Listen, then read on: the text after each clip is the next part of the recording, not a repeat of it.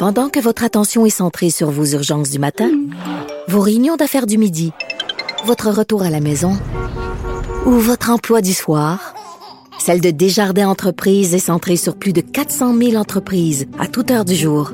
Grâce à notre connaissance des secteurs d'activité et à notre accompagnement spécialisé, nous aidons les entrepreneurs à relever chaque défi pour qu'ils puissent rester centrés sur ce qui compte, le développement de leur entreprise. Avocat à la barre. Avec François-David Bernier. Avec François-David Bernier. Cette semaine, on annonce le début euh, de la vaccination massive euh, de la population. On sent qu'on est euh, sûrement, on espère, être en fin de course, fin de marathon, parce que ça a été un marathon, pas facile. Par contre, à la fin, comme ça, c'est difficile. Euh, on sait, là, je pense à, nos anges gardiens, gardiennes, les infirmières, les, gens du milieu de la santé. Euh, on s'est rendu compte avec un article de TVA qu'on euh, n'a jamais vu autant d'infirmières pleurer, beaucoup de démissions. Euh, ça a vraiment été éprouvant toute cette période pour eux. Euh, des infirmières à bout de souffle sont sorties de, l'ombre, qui ont dénoncé tout ça parce que on leur a imposé aussi par décret des heures supplémentaires obligatoires. On, a fractionné les vacances. Ça a été très difficile. Et ça nous amène à la mission à penser à ce qu'on appelle le burn-out. C'est quand on se rend au bout du rouleau et on en parle avec euh, notre gestionnaire de haute performance de la méthode 48 heures, Patrice Ouellette. Bonjour. Bonjour, Maître Bernier. Écoutez, je reprends vos paroles de début euh, du marathon et je dirais, j'ajouterais à cela un marathon ponctué avec des sprints aussi à l'intérieur du marathon. Effectivement. Ça a, été, une année, il euh, faut l'avouer, qui était excessivement exigeante. Euh, pour le réseau de la santé en général. Et je peux pas m'empêcher de faire des parallèles, mais dernier, ce qui peut se passer aussi dans le privé et ce que le milieu de la santé a vécu dans la dernière année. Et quand je regarde les trois, disons, les trois ingrédients qui font qu'il y a un environnement de travail qui favorise le burn-out, ben, quand on regarde ces trois ingrédients-là, le premier, c'est la charge de travail. Mhm. Donc, la charge de travail physique. Ouais. Excusez-moi. Ah, il n'y a pas de problème. On est encore là. Oui, la charge de travail euh, qui, évolue, qui, qui, qui, a augmenté drastiquement. La charge de travail a augmenté euh, drastiquement. Et quand on regarde le deuxième élément, c'est la perception de manque de contrôle. Et quand vous jumelez une charge de travail qui est beaucoup plus importante avec une perception de manque de contrôle, et mettez par-dessus ça, Maître Bernier, des infirmières qui sont nouvelles. Et on le sait que tout ça est de la perception. Il y a des gens, vis-à-vis une charge de travail supplémentaire, qui vont réagir différemment que d'autres personnes. Personne qui a beaucoup d'ancienneté, qui a vécu toutes sortes de situations, n'aura pas nécessairement la même perception de perdre le contrôle de son environnement. Et mhm. comme vous l'avez dit, on l'a vu par des lois spéciales ou des décrets, on a obligé les gens à travailler des heures supplémentaires sans trop tenir compte de la famille. Il y a beaucoup mhm. de ces gens-là qui ont, qui ont des enfants, ils ont d'autres euh, responsabilités et ils n'ont plus vraiment de contrôle sur leur travail. Et on le sait dans le domaine de la santé, souvent, il y a beaucoup de gens qui travaillent dans ce milieu-là qui sont des gens qui aiment rendre service. Et ça devient un peu un cercle vicieux, un peu comme dans le privé, les mhm. gens qui aiment plaire ou qui n'aiment pas déplaire et qui vont dire oui toujours, et ils vont être un peu euh, la première victime de dire oui, c'est eux-mêmes. Parce qu'ils vont accepter une charge euh, des fois inhumaine ou euh, trop par volonté, mais ils n'ont pas la capacité difficulté à dire non, on accepte une charge de travail supplémentaire, on finit par manquer les délais et finalement tout ça finit par c'est nous qui en payons le prix parce que mhm. notre performance au travail est moins importante, la perception qu'on a de nous au niveau travail est beaucoup moins bonne et le dernier critère, je disais les trois grands piliers à la charge de travail, la perception de contrôle, ben, c'est le manque de reconnaissance et parler, j'ai parlé à plusieurs personnes dans le domaine de la santé, ils ont l'impression qu'il y a très, très peu de reconnaissance. Imaginez que vous opérez une entreprise dans le privé et que vous n'avez pas des bons processus clients. Mais qu'est-ce qui va se passer? Toute la, la, la, la rogne, si on peut dire, des clients va être dirigée vers les gens qui sont frontline. Mhm. Ben, c'est la même chose avec les infirmières. Les gens qui rentrent à l'hôpital, qui passent à travers des nouveaux processus, on rentre en conflit. C'est ces gens-là de première ligne qui vont vivre tout ce stress-là. Et l'appareil politique, lui, est éloigné de ça. Alors, il y a comme un, un, débalancement, si vous voulez, de reconnaître tout l'effort. On en parle, on va le dire, mais est-ce que les gens le ressentent? Oui, parce que le premier ministre le dit souvent, mais est-ce que euh, la tape dans le dos, euh, est-ce qu'elle doit venir du gouvernement ou de, directement de l'employeur, du, du, du, supérieur? Mais là, le supérieur, il n'a peut-être pas le temps de faire ça, c'est le problème. Là. Oui, puis écoutez, euh, c'est beau de le dire devant les caméras, mais quand vous passez des décrets et vous obligez les gens à rentrer travailler, qui doivent sacrifier leur famille, comment vous pouvez vous assurer que vos paroles ont vraiment un sens important auprès de ces gens-là. Il y a Mhm. comme une, euh, un manque de cohésion là, entre le discours et ce qui se passe vraiment.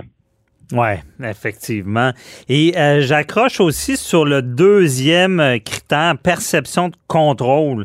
En étant, ça, ça devait être terrible dans, dans le milieu euh, de la santé parce que le d'une journée à l'autre, d'une semaine à l'autre, on peut se, on pouvait se retrouver dans l'étacombe, euh, comme on a vu en Ontario, puis de perdre le contrôle de, la pandémie, parce que c'est un ennemi euh, invisible, silencieux, et euh, tout ça devait de, doit jouer beaucoup, là, de pas savoir si euh, d'une semaine à l'autre on, on, va perdre le contrôle. Absolument. C'est, euh, écoutez, c'est, c'est, vivre, euh, c'est vivre l'enfer au travail. Hein.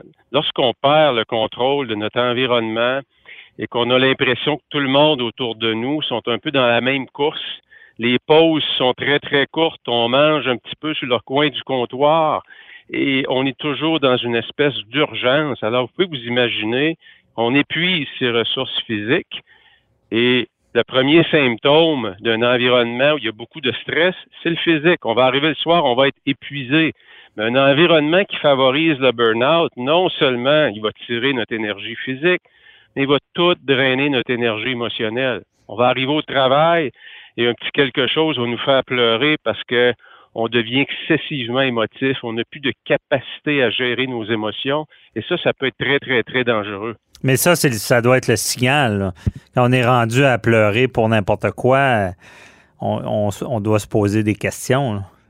Absolument. Puis voyez-vous dans ça, c'est, souvent, hein, c'est là que ça prend des bons gestionnaires, euh, des gens qui savent détecter et qui vont aider leur personnel à prévenir ça plutôt que continuer à pousser sur le personnel. Et ça, c'est pas donné à tout le monde. On le sait, les entreprises, les, les, les gens quittent rarement une entreprise. Les gens vont quitter leur boss. Mm-hmm. Alors, si on n'a pas les bonnes habiletés pour détecter ça chez ces leaders autour de soi, ben c'est sûr qu'on leur rend la vie encore beaucoup, beaucoup plus dure. Moi, je leur lève mon chapeau, Maître Bernier, parce qu'ils ont été excessivement sollicités et encore aujourd'hui, c'est excessivement turbulent comme environnement. Comme vous l'avez dit, d'une semaine à l'autre, d'un mois à l'autre, on ne sait pas ce qui va se passer. Mm-hmm. Et il y a énormément de divisions. On entend toutes sortes de choses dans les médias sociaux, des choses qui nous touchent. On ne se sent pas compris. Hein, les, les, opinions sont très polarisées, on le voit. Il y a des ouais. gens qui sont très, très, très polarisés sur euh, l'ouverture complète, pas de confinement, sans, sans vraiment aller du côté de la santé, qu'est-ce qui se vit au niveau de la santé? Et c'est difficile à vivre, tout ça. C'est un écosystème qui est excessivement stressant. Ah oui, il y, a, il y a beaucoup de, de, petits drames qui, qui se déroulent sous nos, nos yeux. Mais là, euh, on se rend compte qu'on... On, bon, on devrait être en fin de marathon, euh, mais je sais pas euh, si je fais le parallèle à la course. Des fois, quand, quand on est à la fin, on voudrait déjà être arrivé. Puis c'est pas là que ça survient encore plus, les, les burn-out, quand ça se remet quasiment à aller mieux. Euh, parce que quand on est dans le bain de, de, de, de se faire solliciter, qu'on travaille beaucoup, des fois on se rend pas compte. Mais quand on, on a une petite accalmie, des fois c'est là qu'on se rend compte qu'on a tellement été sollicité que ça nous affecte. Absolument, c'est un, un, excellent point. Mais en général, les gens qui se dirigent vers le burn-out, il y a vraiment une grosse, grosse fatigue émotionnelle. qui, elle, on la sent. On la sent le matin, on se lève, on est très émotif, comme on dit, on sent, euh, on sent au niveau de la poitrine que c'est pris, les émotions sont prises là. Euh, c'est très, très fort, le burn-out. Alors que souvent, lorsqu'on va donner euh, un blitz, comme on peut dire un sprint, on donne un effort physique, on va avoir besoin de vacances pour se reposer mais la, composante émotionnelle est beaucoup moins importante. Mm-hmm. Non, effectivement. Mais donc, l'émotion, c'est là le signe, c'est quand on n'a plus de contrôle sur nos émotions.